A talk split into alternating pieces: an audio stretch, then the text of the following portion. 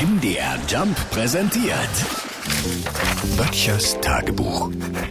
Notizen aus der Provinz. Heute ist Siebenschläfertag. Was ist dran an den Bauernregeln und was hat das kleine Nagetier überhaupt mit dem Siebenschläfertag zu tun? Also bei letzterem kann man sehr schnell sagen, gar nicht. Der Siebenschläfertag verdankt nicht dem kleinen Nagetier, welches bei mir im Schuppen seit Jahren das Igelfutter wegfrisst, seinen Namen, sondern einer Legende.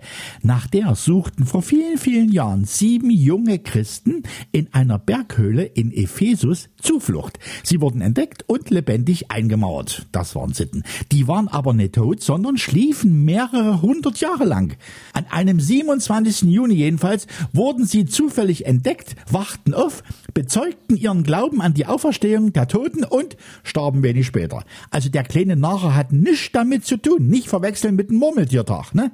So, was ist nun mit Bauernregeln? Das Wetter am Siebenschläfertag doch sieben Wochen bleiben mag. Oder ist der Siebenschläfer nass, regnet's ohne Unterlass. Reimt sich cool, aber stimmt's auch? Ich sag mal so.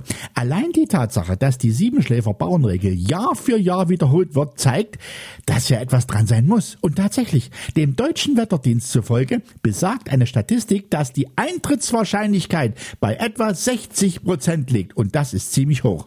Bei Benno, unserem Dorfältesten unten, liegt sie sogar bei 90 Prozent. Aber nur, wenn am 27. Juni sein linker Zeh juckt.